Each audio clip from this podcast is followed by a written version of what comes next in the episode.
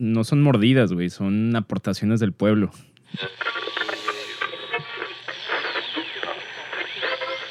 Bienvenidos al episodio número 74 de The Right Wine. Miller, dale play.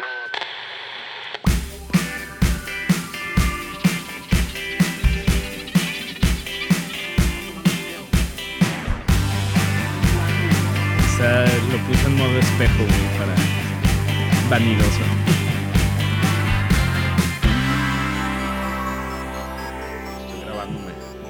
Estoy viendo en video solamente. No, qué bueno. El, eh, ahorita, el día de hoy, está lloviendo y está tronando. Y me recordó a que Estaba, ya no, ya no. estaba, pero estaba tronando y relámpagos. Y me acordé de una canción que es un guilty pleasure para mí. La de. Thunder. Lightning and the Thunder. Me cague esa ¿De quién era? De, Imagine, Dragons. ¿no? que es uno de... Esa canción es un guilty pleasure porque de verdad... La pusimos una vez, ¿no? Sí, la banda es terrible, pero me gusta esa canción. Pero Está nefasta, güey. es nefastísima. Pero es un guilty pleasure. Entonces, me puse a pensar el fin de semana que qué guilty pleasures, qué vinos son mi guilty pleasure. Pero más bien, qué vinos son tu guilty pleasure, Mauricio León. O sea, de definición guilty pleasure sería algo que... Te da pena aceptar. O sea, que Ah, lo, ok. lo consumes, pero te da pena aceptar, ¿no? La Cabrón, neta no...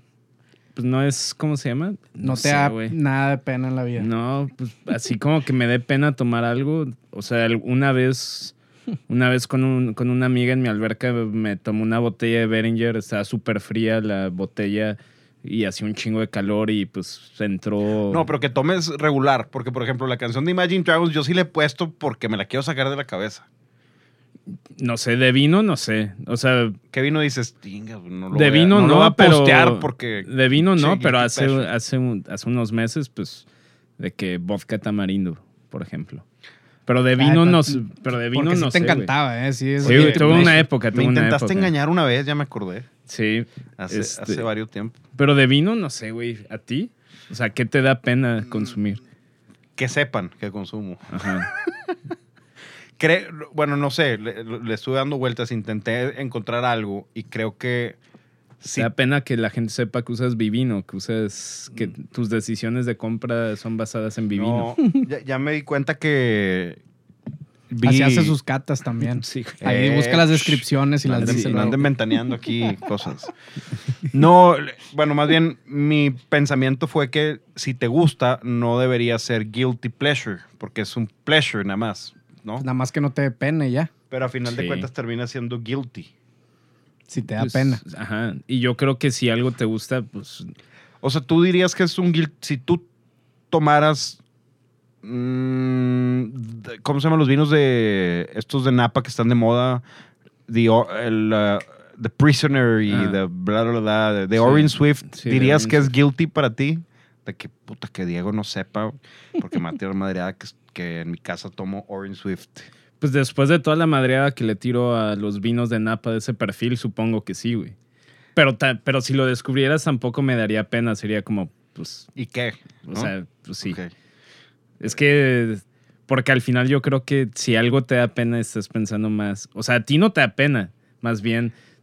No o te sea, gusta. estás pensando en lo que va a pensar la otra persona, que pues a mí eso me da igual. Digo, todos sabemos aquí que a ti te gusta pues, consumir puro vino con doble oro de Bruselas y vivino, Ah. cuatro estrellas para arriba de vivino. Ah, no, ya hay, hay, hay buenos, hay varios. Ya salió la lista catadores y no sé qué. Voy a comprarla para saber qué tomar. Bienvenidos al episodio 74 de The Right Wine desde Monterrey, Nuevo León, en un día lluvioso, clima londinense, digamos, Menos Más- las calles, más baches, más baches, más 30 grados, Bochorno. todo bien. bochorno. Miller está en los controles y Mauricio León está a mi derecha. ¿Cómo están, chavos? Bien, güey.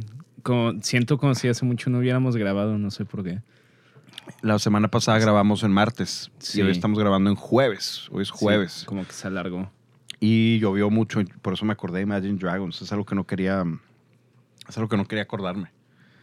Esa canción no me gusta nada. De hecho, hoy, justamente hoy estaba escuchando el podcast de, de este Cal Brandt, el, el que sale en Good Morning Football. El nuevo es con Kirk Cousins. Ya me lo eché, está interesante. If I Die, I Die. Sí, que se hizo un cagadero con eso, pero estaba escuchando el de Paul Rudd, que es Ant-Man en las películas de Marvel. Es- ese güey es bien chief, ¿no? Sí, es super chief. Y el güey, le estaban preguntando cosas y el güey yo no sabía, pero él fue DJ de joven y tocaba en muchos bar mitzvahs. Entonces, pues el güey, el güey le preguntó, este Carl Brand le preguntó de que, oye, cuando eras DJ, dime las cinco canciones que cagaba que te las pidieran. O sea, de que las odiabas. Y hace cuenta, una de ellas era la de... Yo- la yo de me acuerdo de "I'm una". Too sexy for my shirt. Too sexy Eh, for... ¿De quién no, es? no me acuerdo cómo se Salía llama. en el Now El batillo ahí, 96. no La otra era la de Who Let the Dogs Out. O sea, obviamente, pues ya canciones de cuando el güey estaba de que en high school tocando en bar mitzvah. Güey, Paul Rudd tiene como 55 años Sí. y parece más joven que nosotros. Pero, pero yo creo que Imagine Dragons, o sea, sí, o sea, un DJ de ahorita que le preguntan en 20 años de que, oye, ¿y qué canciones te cagaba tocar en el 2020?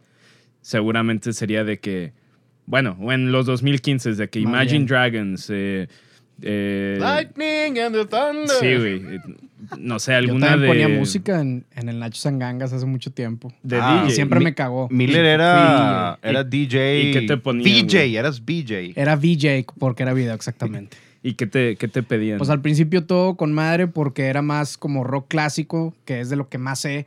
Entonces dije, ah, muy bien. Y luego quisieron cambiar el giro porque era puro, puros Chavillo. compas de, no, hombre, era puros compas de los dueños, cheleros, no vendían nada, querían mujeres y drinks, ¿no? Entonces fue de que no, más electro, más punchis punchis, más acá.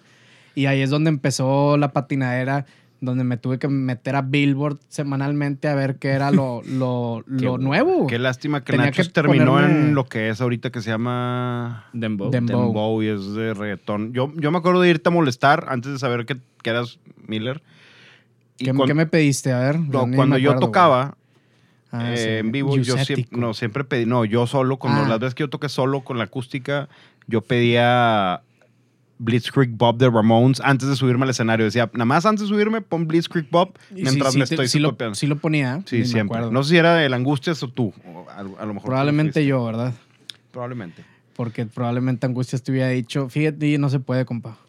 ¿Qué crees, Chinga que no tu la, madre. ¿Qué crees que no la tengo? Pero no, uno de esos que como tronó bien cabrón y me lo pedían una y otra y otra y otra vez de que papán americano. ¿Se Ah, acuerdan de ese sí, pedo, güey? No mames. No, qué fe... De Panamericano. Ningas. Vamos a me- mejor empezar con el tema que tenemos el día de hoy, que son los 10 grandes mitos del vino, según Mauricio y Diego. Entonces vamos a desmentir 10 mitos. Mauricio tiene 5, yo tengo 5, pero son en nuestra experiencia. No son mitos que, que te meten... Pinche Quasimodo ya empezó. Ya, despertó. Son 10 mitos. Aliméntame. Tiró el plato, exacto. Eso fue lo que Sí, pasó. aventó el plato. Son 10 mitos de Mauricio, digo, 5 mitos de Mauricio, 5 mitos míos que hemos vivido y que nos han dicho. Y es la- el tema es desmentirlos, obviamente. Y estamos tomando. Cuéntanos, Mauricio. Es algo. Eh, algo que yo sentía que ya tenía mucho sin probar y la verdad es que sí está bueno, na- pues el Rebels, el Trocken, que ya, güey, ya por fin ya estamos armando el contenedor que probablemente llegue para enero. Se viene, se viene Peter Lauer, se viene Clemens Bush, Yo- eh, Jojo Prum, eh, Domenico Clerico, güey, eh, Giuseppe Quintarelli. o sea, Ah, también. Sí, güey. Digo, poquito. Ok. Porque claro. no mames, los precios de Giuseppe Quintarelli. Yo no, yo, yo nada más voy a ir a cuando lleguen a probarlos. No, están, güey, están Sí, ya sé, estúpidamente ya sé caros. que están carísimos. No pero gran, gran Amarone y grandes Valpolichelas. Y de Peter Lauer tienen, tienen sect eh, de línea, o sea, no los pedí especial, de línea. Tienen de 1992, un extra brut mío. Tienen uno de 1987 que es creo que cero dosage.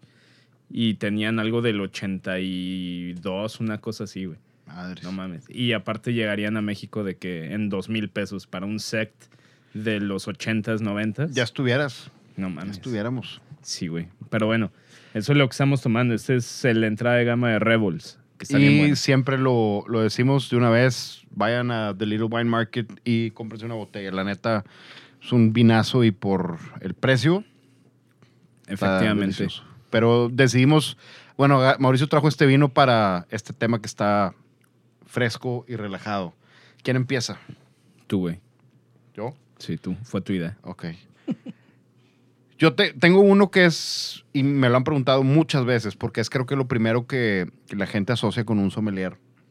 No es lo primero, pero cuando vas a una cata o cuando catas vinos o das una cata, lo que tú quieras, dicen el sommelier, sommelier, chingada, el sommelier no se debe lavar los dientes. Los sommeliers no comen picante y los ¿Qué? sommeliers no pueden fumar ni nada. Especi- específicamente lo del picante, yo no como picante en lo personal porque no me gusta. No fumo porque no fumo, nomás. Pero sí me lavo los dientes. Armil. A mí se me hace un mito enorme el Tres- hecho de. ¿Tres de que- veces al día o cuántas? Cuatro. Cuatro. ¿Cuatro? Porque Es mamón, güey. porque soy más higiénico.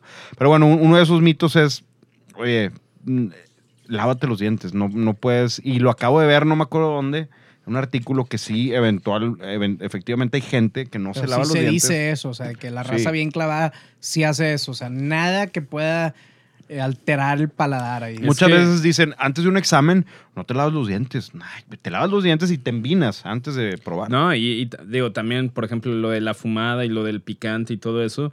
O sea, a mí un Master Som antes de presentar el, el Certified nos dijo, a ver, si tu rutina, para los que trabajábamos en restaurantes, si tu rutina era levantarte, digo, allá no es el caso, pero ponle que en México sí, de que si tu rutina es levantarte, echarte unos tacos de barbacoa con Mm. una salsa así de habanero picante, echarte tu cigarro y lavarte los dientes y luego ya ir a trabajar y ya te visitaban proveedores y probabas vino. O sea, si tu boca está acostumbrada a catar después del habanero, después del cigarro y después de lavarte la boca, pues así está acostumbrada tu cabeza a catar. Nada Si más tú- la vas a cagar porque vas a cambiar Exacto. el medio. O sea, ¿no? en teo- pues sí, probablemente tu boca sea más receptiva a sabores y todo lo que tú quieras, pero tu cabeza no está entrenada, no está acostumbrada a catar con esa boca que tú Exacto. tienes, ¿no? Entonces, Sí, por, sí, eso, por eso es un mito.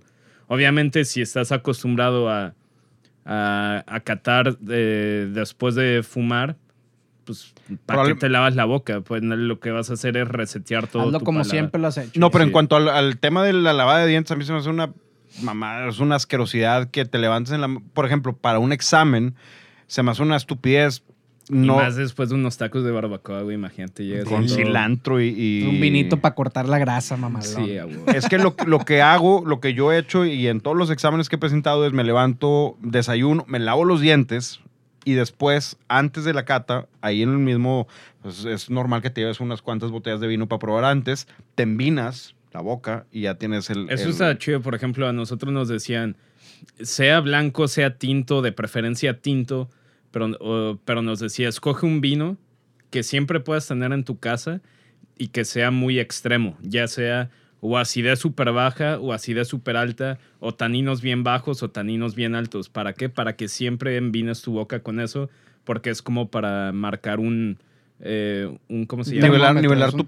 termómetro. En- en- sí, o sea, más, pues, sí por el pH, pero más bien como pones un, un control. O sea, es como tu muestra control y dices, Claro. ah, ok, esto es, Esto está altísimo, entonces esto es acidez alta, abajo. entonces todo lo demás que cate, Ah, ah, bueno. Ya, pues, ya tienes cómo ubicarlo. Entonces, eso, ese tip a nosotros Yo no lo hacía con. Sauvignon Blanc. eh, Yo lo hacía con Muscadet, porque era lo más barato que conseguía en Estados Y es Unidos. lo típico. De hecho, siempre es Muscadet, así es Pues, alta. es que y- andarte comprando Rebels para envinar, güey, para enjuagar, hacer buches, pues nada más. Ese fue mi primer mito. Entonces, vamos a ver qué tiene Mauricio que decir. A mí me pasó, de hecho, ayer. eh, eh, estábamos vendiendo ahí eh, un cliente que estaba buscando vinos mexicanos de gama alta.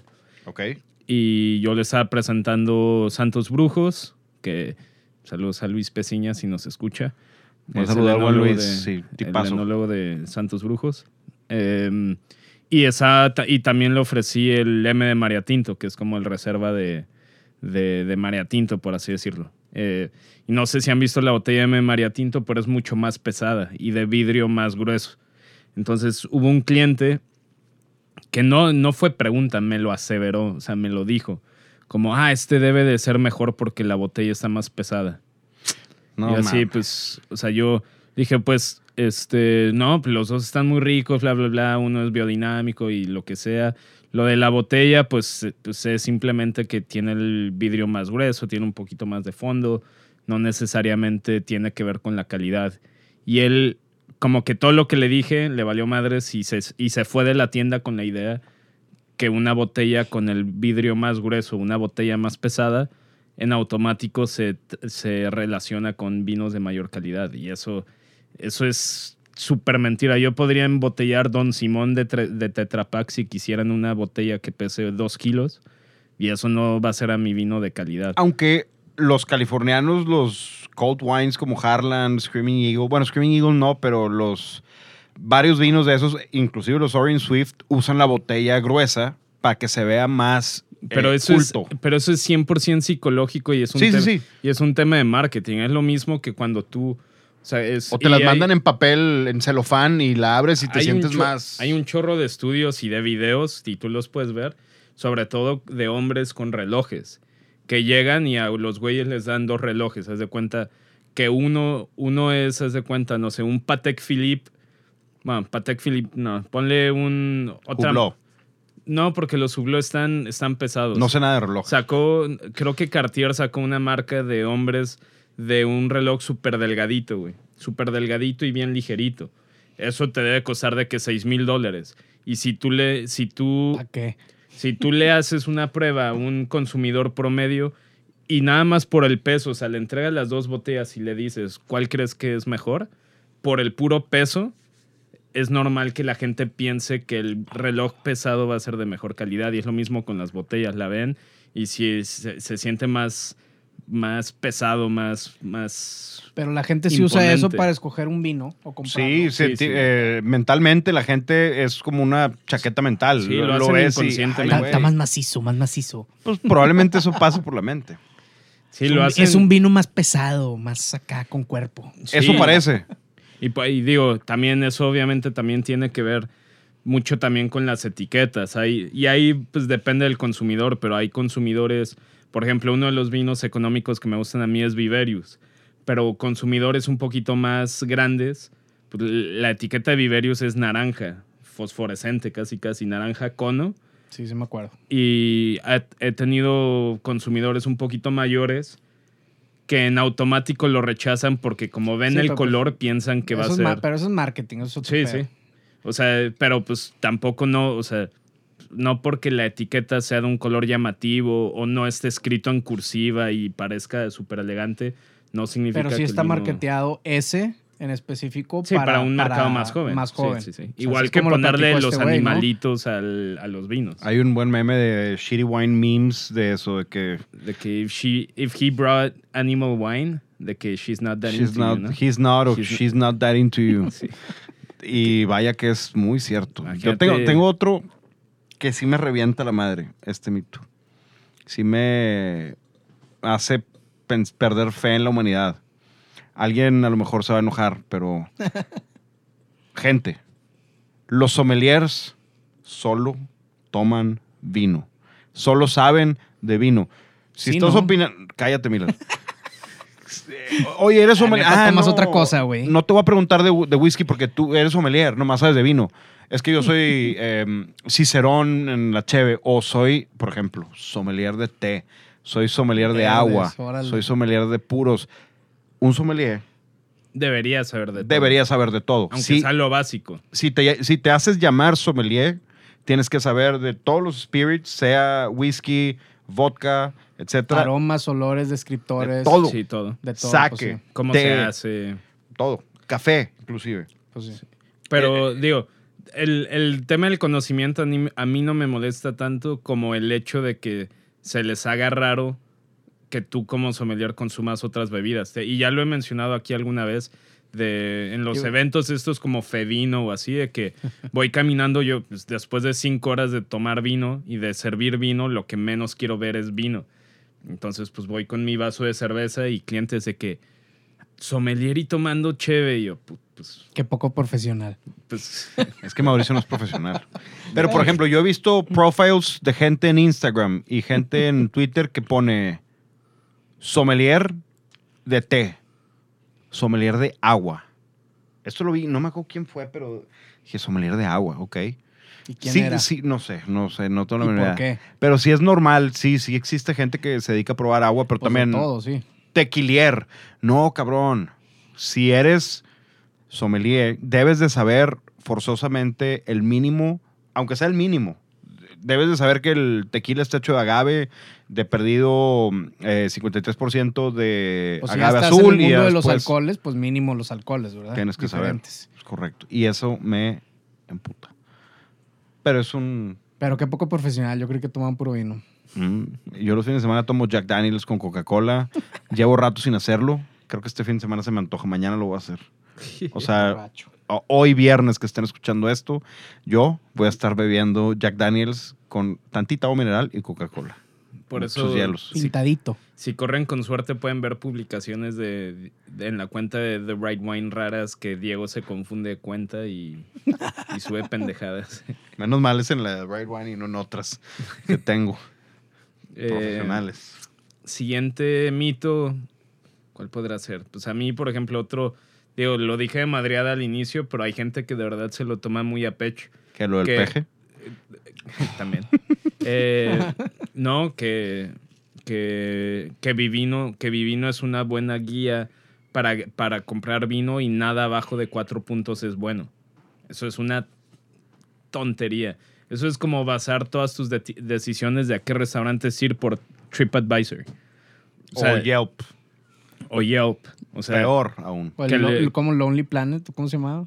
el Lonely Planet, sí, también era una guía como para gente que viaja, ¿no? Ah, para el- viajeros, sí, sí, para Lonely eso, o sea, Planet. Híjole, Yo tengo, un amigo que, que es fan de esa madre y, y no quisiera decir su nombre, pero si, si nos escucha. Que si estás en otro país y no sabes de nada más, pues digo, mínimo. De Sí, algo te, da una guía, pero por ejemplo, No conoces a nadie, pues bueno. por ejemplo, yo también me ha tocado ver clientes que llegan con la aplicación y no sé. Aquí me dice que Sí, pero tiene 3.9, este no está tan bueno. no Es se lo lleve, señor. ¿Lo has probado? No lo has probado. Y luego, por ejemplo, y luego, por ejemplo, llegan a uno súper popular, no sé, digo, ahí en la tienda, en la tienda no llega tanto, pero, por ejemplo, a mí sí, cuando, cuando he ido a comprar, no sé, destilados o algo así a vinoteca, sí me ha tocado escuchar gente que, que están con su vino y llegan por un vino súper comercial de esos que se venden por millones de botellas al año. Y pues sí, pues es un proud pleaser es, y se venden millones, entonces pues todos les van a Crowd poner... pleaser. Sí. Dijiste proud pleaser. No, dije eh, crowd Ay, pleaser. cabrón. Ahorita a mí les va, Bueno, a ahorita nos vamos a dar cuenta. Ahorita veremos. Proud pleaser. No, güey. Pero bueno, X. Lo voy a Eh, repetir si es que sí. Es un proud pleaser. Es un proud pleaser. Es, y se- llegan y. Llegan y pues es de que. No sé, 4.3. Y asumen que ese sí es bueno. Y yo, pues. Ok, cada quien. Solamente. No es, eso es un mito. O sea, esa ese no es un. O sea, no es una guía 100% confiable. Es como si tomaras tus decisiones de qué, de qué ropa comprar haciéndole, haciendo una encuesta a 200 personas que ni sabes qué se ponen, ni qué tipo de ropa le gustan, ni su moda, ni nada. O sea, nada más es... ah, díganme qué, díganme Oye, ¿y marcas y quién compro pone eso. las descripciones y todo ese tipo de ondas? en- en- Amateurs, gente... Tú puedes ser. Yo puedo hacerlo. Sí. Y Como era Wikipedia antes. Ajá, se cuenta. Todavía y, es. Y por, y No, por pues es más cagar- difícil ya. Y por cagar al palo, tú podrías agarrar un vino, ponerle una estrella y poner de que, de que Ah. pinche vino pedorro, haz de cuenta. Y ya. Y alguien lo va a ver, va a ver tu review que igual y lo hiciste por, por joder, y va a decir, no, pues está pedorro, no lo voy a comprar. Ujú. Creo que Sí, Nan pues tiene cuatro. cabrón. ¿Neta? Sí. Pero está. Digo, tiene dos reviews. No, y decir- es Dos- tuyo dos y- compas tuyos. No, le, les voy a decir. Un review. Uno es suyo y el otro es de Andrés. quien tenga, quien tenga acceso a ejecutivos de Vivino, ayúdenme, porque los idiotas. La primera Ah. persona que hizo un review, no sé quién fue, y puso que era Merlot, Sinfandel, Cap Franc y no sé qué madre, se dice California Blend. Y hay un review de una persona que dice de que me encanta el aroma y el sabor a mantequilla de este vino. ¿Qué, güey? Mantequilla menonita de este vino. You- Damn. Pero bueno, Y si algo no tiene sabor a mantequilla. mm, es lo que menos tiene. A lo mejor, digo, no sé. Está bien, tiene cuatro puntos. Tiene 15 reviews. Algo es algo. Diego de la P, DLP. DDLP. de- sí, güey. Ah, hay, que- oye, hay que vender, güey. Está bueno. Haga su luchita. Tengo otro que está muy interesante. A mí se me hace. Esto es algo bien extraño porque sí es bien evidente y creo que todos los que estamos en este medio lo, lo vivimos o hemos escuchado por, por fuentes. Los vinos producidos por corporaciones masivas, sea, llámese como se llame, vinos producidos en, no en masa del vino, sino una empresa enorme es dueña de este vino, por ende es un vino pinche, y todos los vinos pequeños, siendo de familia, no sé, lo hacen ahí eh, 100 botellas y las hace tal familia, todos son vinos de culto o todos son vinos eh, hechos muy, muy bien. Para mí es algo de lo más falso que existe y nada más para como poner en contexto, de las empresas más grandes del mundo, LVMH, el BMH, el Louis Vuitton, Moet Hennessy es dueña de Chateau d'Yquem, Dom Perignon, Krug, Ruinart. Bueno, y, por ejemplo, bueno, en, en ese caso, Verité, Vinazo, es de Kendall Jackson en Estados Unidos. pero, o sea, si te vas a los extremos, pues sí. Pero también, por ejemplo, dentro de Kendall Jackson, pues tienes Kendall Jackson. Kendall Jackson. Y, y Rodney Strong Ajá. y esas. Sí, pero sí O sea, hay sí, si te- grandes O cosas. sea, si te vas a los extremos, pues, pues- en Moet Hennessy está Moet de Chandon. o sea, si te vas a los extremos, pues obviamente no es el caso. de los Andes. Pues, si te vas a los extremos, obviamente pues, no es el caso, pero, pero yo, yo sí diría que en general, porque el portafolio de Kendall Jackson, no sé, 2% son sus joyitas, 98% es mass produced y para la raza. Ah, sí. La neta. Sus, sus joyas, Verité, creo Pernod que Ricard. Pernod Ricard tiene, tiene buenas etiquetas, la neta. Sí, sí, sí. Pero también tiene unas que yo ni de chiste compraría. Pero Perrier tiene Jouet, buenas ¿no? Y, y tienen, por ejemplo, eh, Campo Viejo, que es un Rioja que todos los años vas a ver igual, Pero, pero no bueno. te va a fallar y está barato. Entonces, o sea, tien- o sea, como he dicho varias veces aquí, o sea, yo creo que los extremos es lo más tonto en el mundo del vino porque todo es, todo es depende, güey. Todo es matices de gris, güey. O sea, no es ni blanco ni negro, son matices de gris, güey, la neta.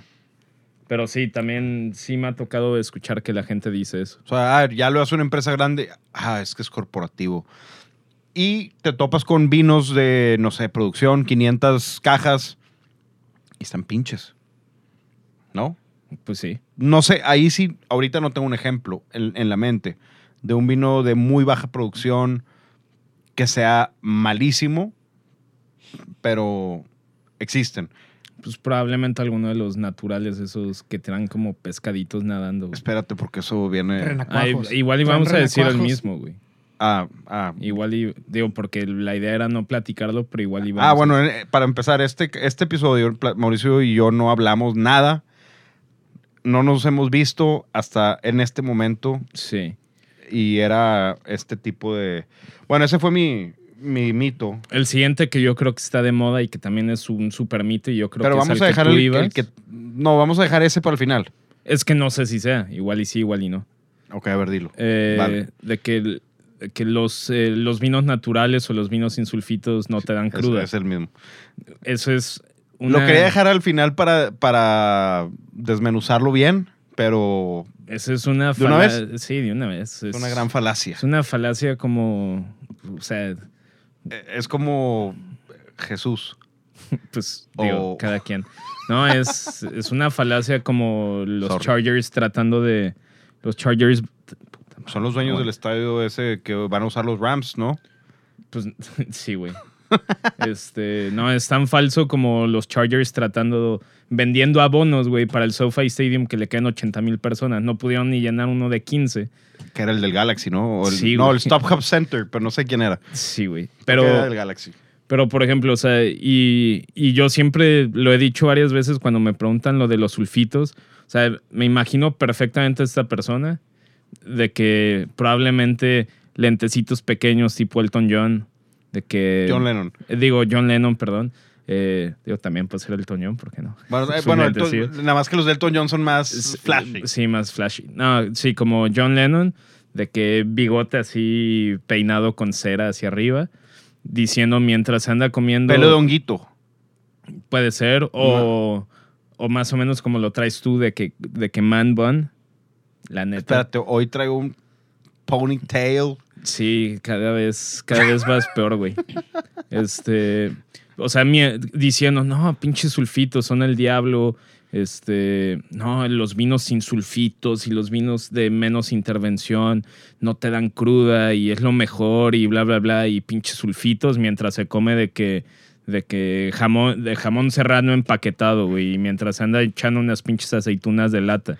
O sea, a ver, pendejo, te Tenemos estás una, metiendo tenemos una noticia. Eso te- es. te estás metiendo sulfito. más sulfitos nada más del jamón serrano y las aceitunas que acabándote la botella entera de vino. O sea, no, no mames.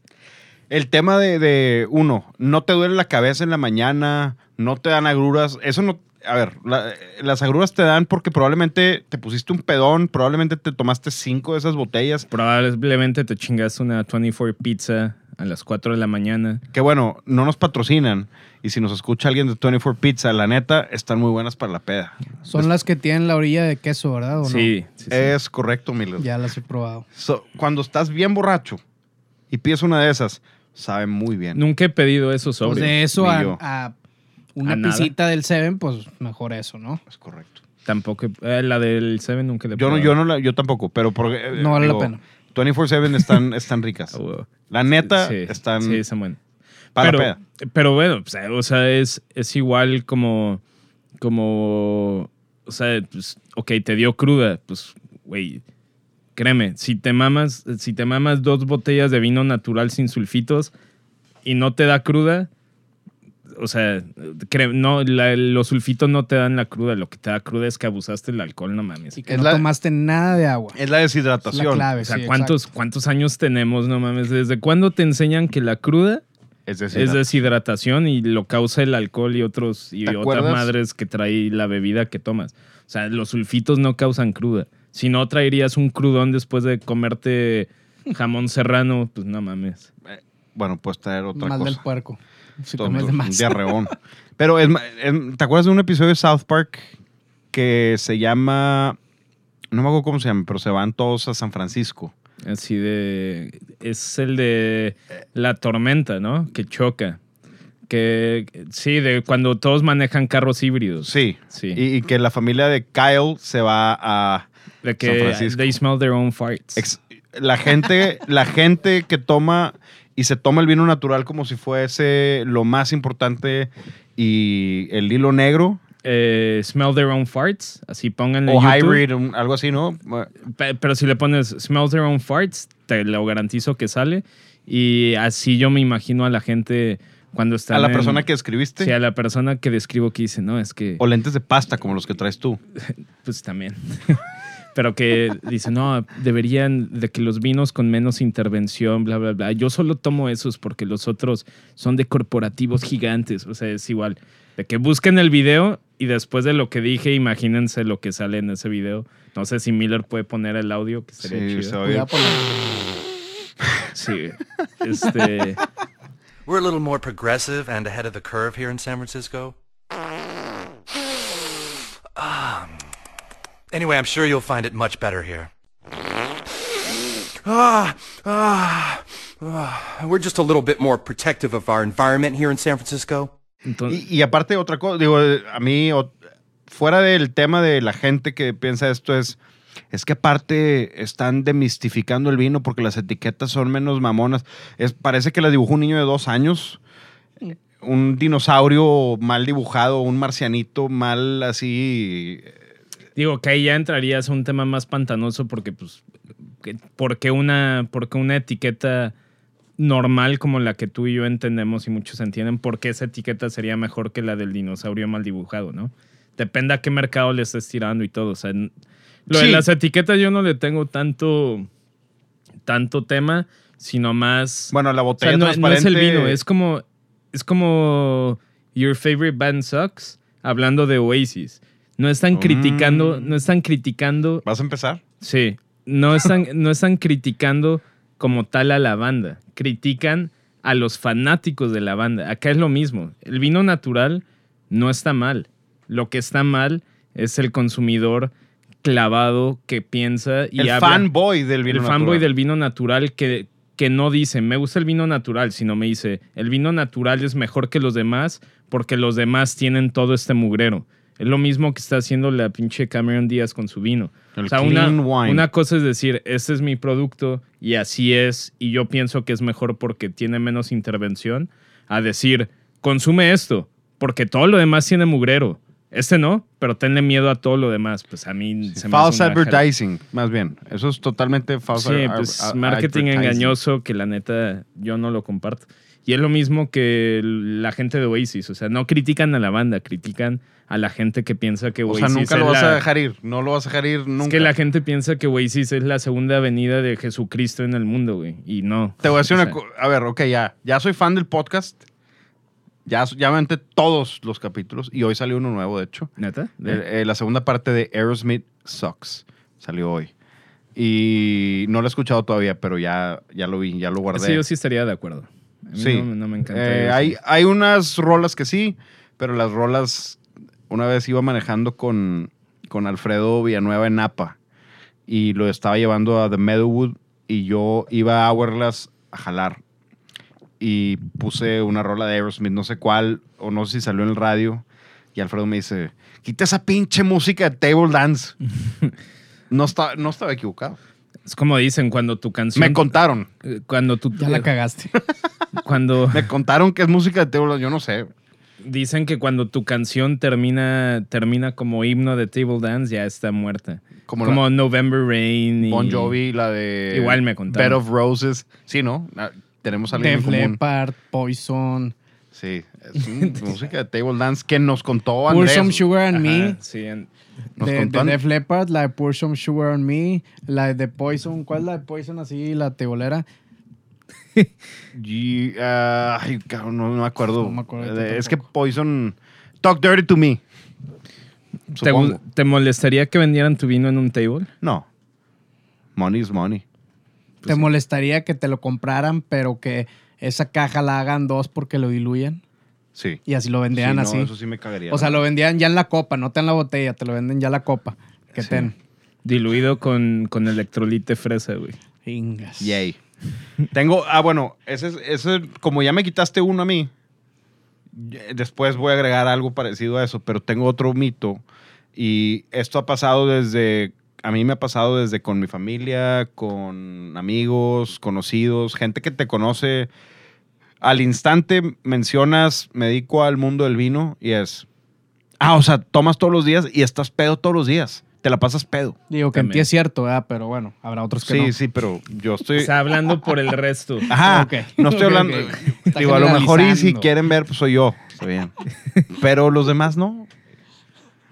¿O no? Sí, eso también, eso también me, me pasaba mucho. que nada, que bueno, no- nada más para aclarar, no me la paso pedo. No, no. Eh, Es un. No, eso- de hecho, la neta es que Yo soy el que menos toma, güey, de todos. en- entre semana, la neta, Ahorita, entre semana, la verdad es que yo, Yo no tomo menos tomo. que tú. Yo no tomo entre semana, ni yo. nada. Ni yo.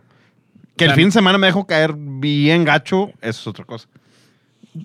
Pues sí, o sea, no sé, a mí, por ejemplo, tengo, tengo las mismas, desde que empezó la mendiga cuarentena, tengo las mismas 12 botellas de vino en mi casa y las veo y hay veces que me pongo a preparar algo que sí ameritaría abrir una botella de vino y no, no se me antoja, güey, o sea, no...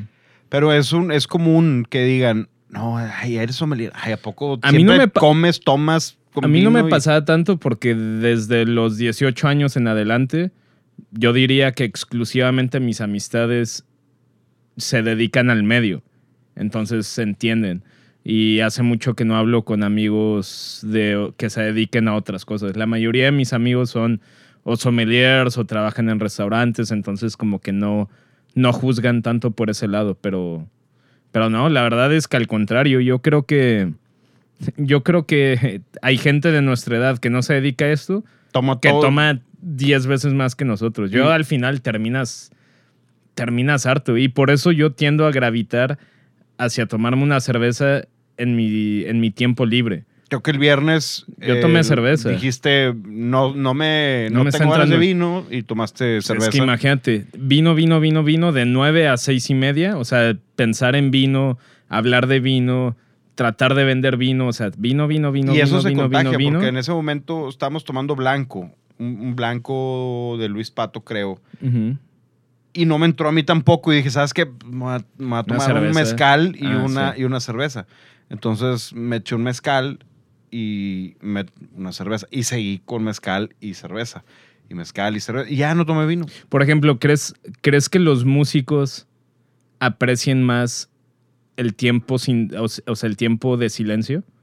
O sea, como, No, como no de toda, silencio. como toda su vida gira alrededor de, de, de ruido, o sea, no ruido despectivo, sino de, de estímulo, Pues no de estímulo silencio, pero sí de no escuchar música. Ajá. tal vez, y ya. Eso es lo que yo digo. O sea, Yo ¿tú- creería ¿tú que crees se- que los músicos no les gusta a veces de que subirse a su carro y no poner ni el radio ni nada, nada más manejar y no escuchar nada? Digo, a veces, a veces, no siempre, porque también hay gente clavada todo el, todo el día, pueden estar escuchando música diferente y así es y tan tan, ¿no? Yo me iría más Pero, a pues, que bueno.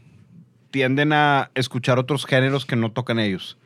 Que a lo mejor si tocas rock and roll, puro rock and roll así, heavy riffs y esas cosas, a lo mejor escuchas soul en tu carro o Reggaetón. jazz o a lo mejor uno escucha reggaetón nada más Sí. para decir, "Ah, pues me la quiero pasar bien. Es lo mismo igual un fin de Me semana. la quiero Ah, bueno, pasar igual- bien. Igual, No sé, digo, yo no me la paso, eh, digo, bueno, cuando estoy ebrio, pues que sí. Cuando, igual cuando, cuando estaba en la carrera y empezaba a subir cosas de las cosas que cocinaba, siempre era el comentario de, ay, no manches, tú en tu casa es de comer súper rico. Y ya, pues no, o sea, qué hueva explicarles que no, entonces, ay, Mackers. De que no, sí. Pero yo en mi mente de que, güey, llego a mi casa cansado y No me hago tres, cocinar, me hago pues. tres quesadillas igual que tú y me voy a dormir. O sea, no, Obvio. no me pongo a hacerme una pasta, o sea, no. No llegas a darle machín, pues Sí, no. no, pues No no. llegas a armarte un fried calamari. No mames, Eh, imagínate. Qué Sí. rico, no mames, Sí. se me antojó un Qué rico, güey. Al lado de ahí de la costa con un limoncito así. Y con una cerveza bien fría, güey. Con una. ¿qué? Una Mm, Pacífico. mm. Con una Pacífico. Una Pacífico, ahí en, en- Hay un restaurancito que está. Cuando vas de Cancún hacia el aeropuerto de Cancún, hay un lugar así que de hecho dice: Cuidado, hay cocodrilos. Tan cabrón. Y ahí una vez me paré. No me acuerdo. Bueno, fui a Cancún a, a vender vinos, pero me paré en ese lugar y fue eso: eh, calamares fritos. Mm, mm. Qué rico, y un pescado chido y una Pacífico al lado del mar. porque- Como, el, como, como dice el meme, que parezca tobillo de albañil. O sea, que esté Así tan está. frío que se vea como. Bueno, el tarro como más bien. tierroso, El, tarro estaba tobillo de albañil. y así le, así le di.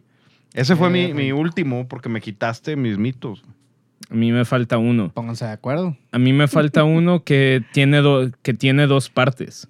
Porque la gente, como es normal, pues lo lleva a los extremos cuando no son extremos. Pero tiene dos partes. Carne roja, vino tinto. Pescados, vino blanco. Y luego llegó como la nueva generación de, no, esas reglas son para romperse. Entonces es pescado, no, con cualquier tinto. Y carne, no, con cualquier blanco. Tampoco. Tampoco, no mames. O, Sí, sea, no, lo- no. o sea, se fueron de extremo a completamente el otro extremo. O sea, A mí lo que sí me gusta ahí, interrumpiéndote, es un blanquito, pero mientras cocinas. Ah, sí, eso sí. El eh, asador y la marca bien fresquito. Uf, Eso sí. buenísimo. Pero por ejemplo, pero por ejemplo, está de los dos lados, ¿no? De que, oye, voy a prepararme, no sé, güey, de que, de que, un, de que un filete, por ejemplo, cuando, cuando vino este, este John, John Suveilda, el, de, el, el enólogo y uno de los socios de, bueno, no, no es el enólogo, es el dueño de Astovisa, que vino a Monterrey a visitar. Justo rico acá- ese- es- el está bien bueno. Eh, justo acabamos, acababa de abrir Señora Tanaka. Y me acuerdo que vi con este Jorge Álvarez el tema de el tema del menú maridaje y todo. Hicimos un grupo pequeño en el privado de Señora Tanaka. Y, y era Astovisa, regular. Malcoa, que es su vino top con, con tiempo sobre el día y así, pero no tiene barrica. Y luego el cosecha tardía. Güey, al, al Malcoa le pusimos, le pusimos como maridaje el filete que tienen ahí en, en Señora Tanaka. Y estaba delicioso. Y muchos de los clientes que fueron. No sé por qué me estoy imaginando el guayú. de No, no era el vino guayú. Ah, Mafia. estaba. Imagínate. Ojalá, güey. Uh, Bueno, fuera, digo, pues digo, yo nomás estoy dando ideas. Pero a, a algunos de los clientes que fueron, como que al principio se les hizo muy raro que yo les pusiera un filete con, con un vino blanco y yo les decía, tú pruébalo, tú pruébalo. Pero, y sí Chopeadito. funcionó y funcionó bien chingón. Pero eso no significa que de repente ya le puedes empezar a poner vinos blancos a cualquier, a cualquier carne roja que se te ocurra y no le vas a poner cualquier vino tinto a cualquier pescado que se te ocurra. O sea, la gente ya, o sea, pasó de estar en los extremos de no, no, blancos solamente con pescados y mariscos y tintos solamente con carne, a decir, no, ya todo se vale, pero valiéndoles madre y poniendo cosas como lo de Orange Swift o Camus con lenguado, güey, sellado. No seas mamón, pues tampoco. O sea, tampoco lo lleven a los extremos. Hay ciertos vinos tintos con un poquito menos de taninos, no tanta barrica, un poquito menos alcohólicos, que sí te pueden funcionar bien con pescados y mariscos un poquito más grasos, como atún, pez espada, eh, guachinango, langosta, cosas así más grasosas. Y hay ciertos vinos tintos con barrica o con crianza sobre el día, un poquito más fuertes, que te pueden servir bien con cerdo, con los cortes más magros del- de la res, con pollo, con otro Sí. tipo de proteínas. Pero eso no significa de que anarquía, güey. Ponle el vino, el vino que se te ocurra con... Ponle el vino naranja a el ribeye de la Quién sabe, Nacional. los vinos naranjas yo he probado maridajes bien raros que están bien ricos. Pero digo, y a ver, y eso es hablando de recomendaciones. Si eres, si eres de los que les gusta tomarse su Camus con un lenguado sellado y un ceviche de camarón, Digo, también vale date. madre, o sea, me da igual. O sea, O sea, vale date. madre. Es tu También dinero, es tu dinero, es tu paladar. Esos son tus O sea, gustitos. date. Nuestra chamba es de- también decirle, Orientarte. Es orientar, exacto. Ya si no quieres, Estúpido. haz lo que quieras. Sí, sí. Sí, digo, hay gente que trae su Vega Sicilia lo- y se lo va a tomar Yo lo que decía más quiera. de los, de los sommeliers o gente que se dedica al, al medio, que ya, o sea, te digo, eh, creo que alguna vez lo llegué a decir aquí. Pero ya es como sommelier hipster, decir estoy- de que ya muy no, al revés. Nah, ni siquiera. Bueno, sí, no. Pero como a mí me da mucha risa y me entretiene, me entretiene leer fichas técnicas, güey. Me entretiene leer fichas técnicas porque una de dos. O son tan ambiguas como este vino va bien con pastas. Chido, güey. O sea, una carbonara o una boloñesa o una lasaña. Técnicamente sería una pasta. Una con O sobras sea, de la casa. Sí, o sea, chido. O se van de que este vino, este vino tinto de que 28 meses de barrica, 15 grados y medio de alcohol, este vino te lo recomendamos con pescados, aves y res. Nada más, pues todo, güey. Ok. chi- Eh, Es el, eh, digo, obviamente cuando haces un- una ficha técnica, necesi- o si definitivamente tienes que especificar. Porque si yo te digo, este, Rebels, va bien con una pasta, pudiese ir ¿Cuál muy bien con una carbonara, no te lo, o con, es más, con una rabiata, y yo creo que no hay problema, pero si Con te un lo... cacho de pepe sería chido. o- hijo, qué rico. Con pura pimienta y mantequilla, yo creo que jalaría Como el bien. de Bardot, que... Está bien bueno. está del- estaba porque creo que ya Lo no quitaron, ¿no? lo quitaron pero puta, ese platillo delicioso creo que sigue en Pangea Está bien bueno. Pero bueno, sí, era pues nada más como que no, no llevarlo a los extremos. O sea, digo, al final tú puedes hacer lo que se te dé la gana.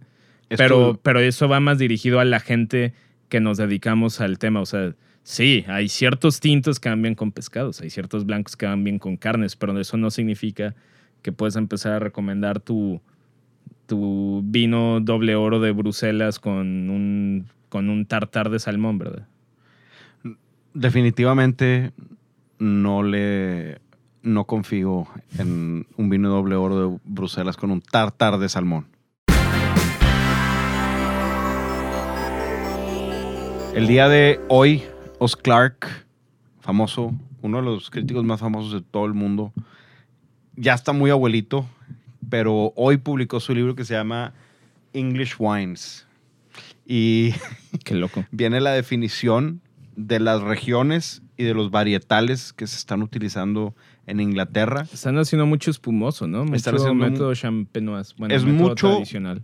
Y eh, de hecho, las uvas más plantadas en, en Inglaterra ahorita Chardonnay, son Pinot Noir y y. Pinot Meunier. Y está eh, y Reinchesneir. R- Esa no sé cuál sea, pero Bacchus eso, eso es más como. Reiner. como suizo y del sur, Sí. de, sur de Francia y toda esa Más zona. onda Chasselas. Sí. Y hay, hay varias regiones que suenan muy interesantes, pero por ejemplo, todas están abajo de Londres, están más pegadas al mar. De que Southampton y Dover y esas mamadas, ¿no? No, Dover no, no, no tan al extremo, pero Sussex, Mm, Kent y Hampshire. qué loco. Ahí viene muy buen cerdo. de Hampshire. Bueno, es una raza. Es una y ahí es raza. el origen. Pero qué loco que, que Os Clark en su, ¿cómo le diríamos? En el ocaso de su carrera, esté todavía diciendo, bueno, vinos británicos. Me hace que este güey no se va a querer morir nunca hasta que vea que los vinos de su país son... Digo, con el calentamiento global, pues están mejorando. Yo la última vez que probé vinos británicos, yo creo que fue hace como cinco, no, como hace cuatro años en un viaje a Europa y sus espumosos están chingones. Yo probé un espumoso y era de Gales. No, Mm. O sea, no era De de... Gales no he probado. o sea, solamente Gales. He probado espumosos de Tasmania. Y esos están bien raros. O sea, están ricos, pero están bien raros. ok. Eso yo creo que es de los vinos más raros que he probado en mi vida. Tasmania. Sí, güey, de la isla de Tasmania.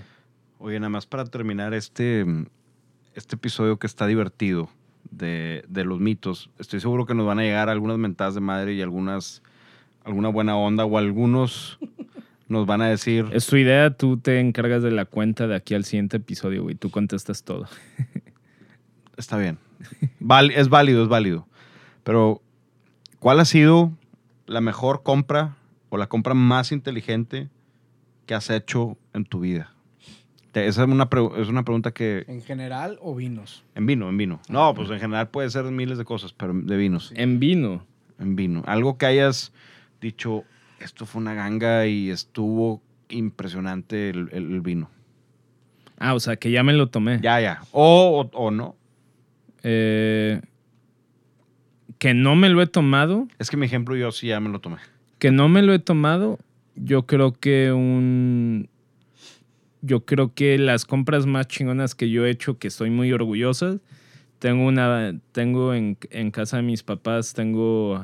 Los tengo allá para yo no tomármelos precisamente. Cuando O, estás para, o cuando llegue Diego a, como le hace a la cava de Andrés que se mete y empieza a abrir El madre. Hourglass. El Hourglass, claro ejemplo. Gran posada. Pero bueno. tengo ahí, tengo una buena colección. Tengo una buena colección de Burdeos del 2000, 2005 y del 2009, que las conseguí todas cuando estaba allá. Tengo cosas desde, des- desde Haute tengo eh, La Conseillant, tengo... eh, ¿Cuál es el otro que? Eh, Sociano Malé del 2000. O sea, de esos tres tengo 2000, 2005, 2009. Entonces, como esas son las compras más chidas porque yo sé que los del 2000, que es de las añadas más míticas que hay en. Burdeos, esos vinos seguramente ahorita están deliciosos, pero les puedo dar otros 5 10 años y también van a estar bien buenos. Y los del 2005 y 2009, pues también cada vez van a ir mejorando porque son grandes añadas. Y digo, y no las compré pensando en tema de precio y que suban y que nada. O sea, el- No, son para tomarse. son para tomarse. final de cuentas. Y yo creo que, que ya me haya tomado, eh, yo creo que tendría que ser con, con mi papá alguna vez, creo que fue en, de hecho fue en Puyol. Digo, ya conté creo que esta historia, que ¿No fue un tondonía o algo así? fue un Emilio Pepe, es la historia que conté que, ah, sí, en este restaurante, en este restaurante abrimos muchos vinos como este, de que casi casi todos los días, de que te recomendamos, te recomendamos no decantarlo y me sirvieron, me sirvieron la última copa el lodo de, de Emilio Pepe, que en teoría ellos lo decantan a mano antes de mandarte la botella. Pero pues obviamente ese vino suelta mucho sedimento. Entonces si lo guardaron todavía unos cinco, yo lo guardé por lo menos tres años más. Más probablemente el tiempo que lo haya guardado el importador de Nueva York. Más Pues la ida, ¿no? Creo imagínate, que... soltó, pues, soltó algo de sedimento y me lo volvieron a, me lo echaron. Sí fue de que, güey, neta, o sea, Abres primero, esto todos los días, cabrón. primero le pegas a la mamada de que sí, aquí en Puyol abrimos este tipo de vinos. todo. De que sí, güey, ni en Nueva York es común abrir Emilios Pepes del 80 y ahora resulta que... ya sabemos quién sea, fue, ¿verdad? No fuiste tú, Pablito Mata, si nos estás escuchando, No, no, no fue fuiste tú. Ya sabemos que tú solamente vendes por 3B y te queremos por eso y suerte con tus delfines de Miami A este, va este año, con el. Tua. Tua Tag- Tagovailoa. Este, sí, yo creo que Emilio Pepe en general nunca he comprado y nunca me he tomado una botella de Emilio Pepe que me, que me haya que te decepcionado. defraude. Yo he probado muy pocas, pero siempre ha sido un super vino. Sí, Creo que la, mi compra más inte- inteligente fue por accidente y fue cuando estaba en Moet Genesee. Fui a. No sé por qué me asignaron Chihuahua. Entonces fui a Chihuahua. Y allá existen unos supermercados que se llaman. Ay, Híjole, güey, se me olvidó el nombre de cómo se llaman. Pero es como el. Es como si aquí dijeras el Walmart o bueno, el Soriana, el Soriana Gourmet o así, Ujú. aquí en Monterrey. Pero en Chihuahua es un. El súper o algo, no sé, es una tienda enorme. Y pues me tocaba ir a ver como. Fui con un, un director de ventas, entonces fui como que a ver ahí pues, cómo estaban los anaqueles y todo. Y me acuerdo que veo de repente Don Priñón 2002. Y no me acuerdo si esto ya lo conté, pero veo Don Priñón 2002. Y, y ahí está, en su cajita y todo. Y, y veo dos botellas. Y digo, ah, de- pues quién sabe cuánto cuestan. Y voy y la agarro y quiero, no la agarro, digo, nada más le digo al encargado, oye, ¿cuánto cuesta esa botella? Ah, deja veo. Y el güey se va. Y yo, ojalá y estén menos de 4 mil pesos. Estaría chido comprar. Aparte, iba un día y, no documenté, me llevé de mano, nada más. Entonces iba a dormir, me iba a cambiar, iba a dejar ahí el traje, o sea, nada más voy a dar y me regresaba en pants.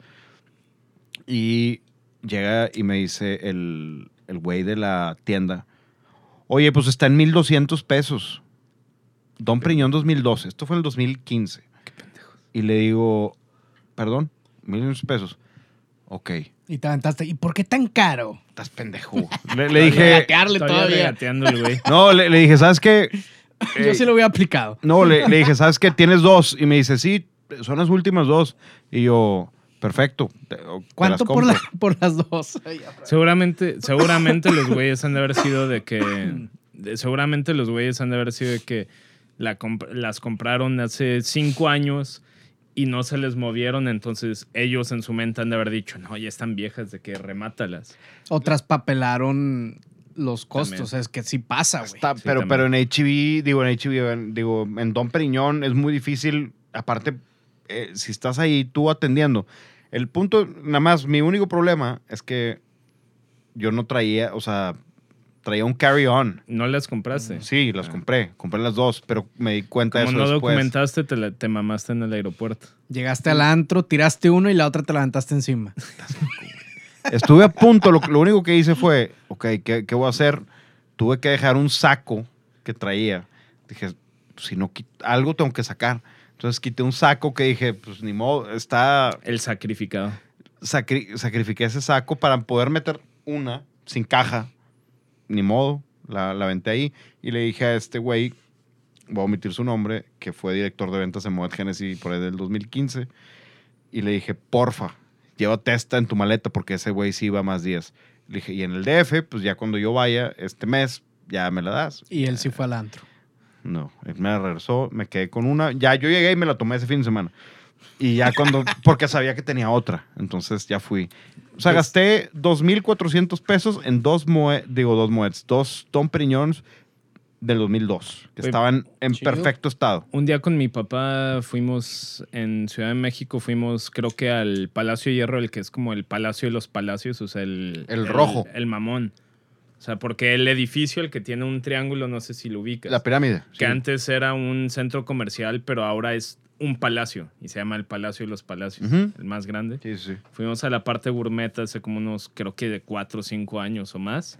Y me acuerdo llegar a la parte de vinos y había, había Comte de Champagne, o sea, el precio normal, pero había Comte de Champagne de, de Tétanger. Pero tenían 96, 2000, 2002, 2004, 2006, todas en el mismo precio. Y yo así de que, o sea, estaba, estaba bien costeado, o sea, estaba bien el precio para la añada reciente. No para Evi- las, evident- evidentemente, pues el, el güey encargado de vinos de ahí, pues no tenía ni idea, porque si yo tuviera 96, 2000, 2000 2002, güey. O sea, 96 y 2002, que son de las grandes añadas en champán, güey, le subes, si igual y no te quieres ver manchado, le subes un 15% al precio, nada más porque son diferentes añadas. Oye, señor, ¿por qué cuestan diferentes si es lo mismo? No, no, es que no es lo mismo. Esta es una añada reciente, estas son más viejas, están más evolucionados, es un vino más complejo. Y son grandes añadas. Y ya, entonces ahí, pues alguien que quisiera armarse una vertical de Comte de Champagne a, a precio de añada reciente, se podía armar una super vertical. Ah, de no te añadas. las, no No, las llevas. no, no. Porque digo, las tenían para hacer. O sea, en Estados No, entonces esto fue hace más tiempo, porque yo todavía estaba en Estados Unidos. Porque en dólares, o sea, me salía más barata conseguirla en Estados Unidos. Pero lo ahí lo impresionante es que queriendo, por el precio de la añada reciente, te puedes armar una vertical de Comte Champagne. O sea, no era una ganga porque estaban, estaban al precio normal, pero, pero pues, no habían ajustado precios por las añadas viejas. Entonces, pues, Tú entraste gratis a mi cata de Don Periñón, ¿verdad? es que yo iba de invitado, güey. Esa es tu manga más grande. Conocerme La y que, te- la que armaste 10 minutos antes crudo. crudo y con Daniel Obadía platicándome cosas enfrente sentado de mí. Yo, yo estaba pensando que ya cállate, ya cállate, déjame escribir. Y aparte echándose el discurso corporativo de Don Periñón inventó la cerveza. no, dije, no dije eso, ni de pedo dije eso. Y salió y gritó, puedo ver las estrellas. Sí salió No. Diego diciendo esas mamadas. te no, puedo probar. Ah, Porque sí, era puedo- ciego. sí, I, puedo can, probar. I can taste Taste the stars.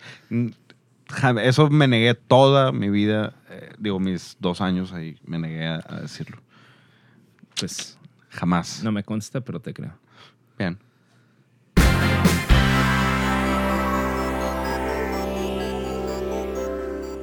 Bueno, entonces esos fueron los mitos. Esos fueron nuestros 10 mitos. Bueno, 9, porque 9 y uno compartido. uno compartido con la, este, esta persona, imagínensela nada más cómo se vería. Y Es imaginario. es, es obviamente, claro, ¿cómo vamos a decir a alguien real aquí? Pero de eso me, me lleva a mi última pregunta antes de terminar el episodio. Después de haber escuchado mucho Your Favorite Band Sucks, ¿quién es el Nickelback de los vinos? Y esto Ni- se me olvidó preguntárselo a Castillo el episodio pasado. El Nickelback de los... O sea, Nickelback es una banda que a todo el mundo le da pena decir que escucha, pero un chingo de gente lo consume. Entonces, ¿tu guilty pleasure? Mm, Pues mío no. Pero sí, Nickelback sí es un guilty pleasure de gente, la Sí, neta. Sí, sí, sí. Entonces, para mí yo creo que un vino que un vino que a la gente le da pena decir que consume, pero como quiera, o sea, si tú preguntas, nadie te va a decir que lo consume, pero como quiera, por alguna razón se venden millones y millones de botellas. Yo creo que entre ellas, pues, yo creo que ahí sí estaría de que Beringer, White Zinfandel, estaría yo creo que Keimus, de que a ti te gusta Keimus, no, no, a mí me gustan otro tipo de napas, pero, O Opus. Pero uh, sí, pero todos sabemos que lo consumes. O sea, es válido. No, sí lo pensé el, el tema de Beringer. sí, pues es un vino que... en todas sus gamas, Que ¿no? todo, sí, todas las gamas. Que todos van a decir que no lo consumen, pero pues si nadie lo consume, ¿cómo es posible que se están vendiendo millones de botellas, verdad? O Yellowtail. Yellowtail también, y A ver, Tall eh, Horse y todas esas Quisiera cosas. ser el dueño de Yellowtail Ay, para sí, yo tener- también. Sí. Nickelback vendió, creo que en su carrera, como 60 millones de discos. Güey, ya quisieran muchas bandas musicalmente hablando, Todos los que le tiran- más cabrones, vender un cuarto de lo que vendieron esos güeyes. O sea, no es hate contra su producto. Aquí es más, Hate a, a ellos. no, hate hacia, O a la imagen, hacia el o- consumidor que dice, no, Nickelback, no, güey, ¿cómo crees? Yo escucho música de verdad, pero todos sabemos que llegas a tu casa y te pones tus audífonos y escuchas, ¿cómo se llama? Never made it as a wise man. Sí. Never made it as a boom stealer. Eso y Creed yo creo que son dos de las bandas más odiadas, ¿no? Porque Kirk Cousins mencionó a, a Creed. Pero tiene razón, yo ya ni me, yo ya ni me acordaba de Creed, güey. Can you take me higher? Que sí, también está medio pinche, la neta. Está, está pinchísimo. Es rock cristiano.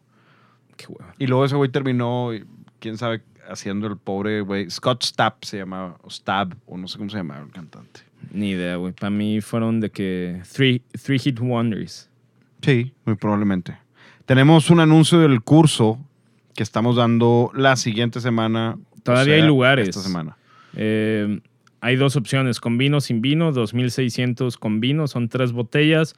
La idea, ya subimos una foto de cómo las enviamos, cubiertas en aluminio y numeradas para que, para que la gente sepa en qué orden se van a abrir. La idea es que vayan a ciegas para que no se, para no condicionarnos sobre, sobre la marca, la uva, la región, etc. Este, obviamente, si de verdad quieres saber las marcas, pues te las mandamos sin tapar, pero la dinámica pues es esa. Y también está la opción de 800 pesos, que es asistir a la cata de, de bueno, Zoom. de Zoom, eh, pero sin vino. Entonces están las dos opciones, nos deben de quedar como unos, como unos 10 lugares. Manden ahí mensaje directo a, a la cuenta de Instagram. Mándenos su correo de que, oye, estoy interesado, mi correo es ta, ta, ta, ta, y ya. Y ya te contestamos con la información.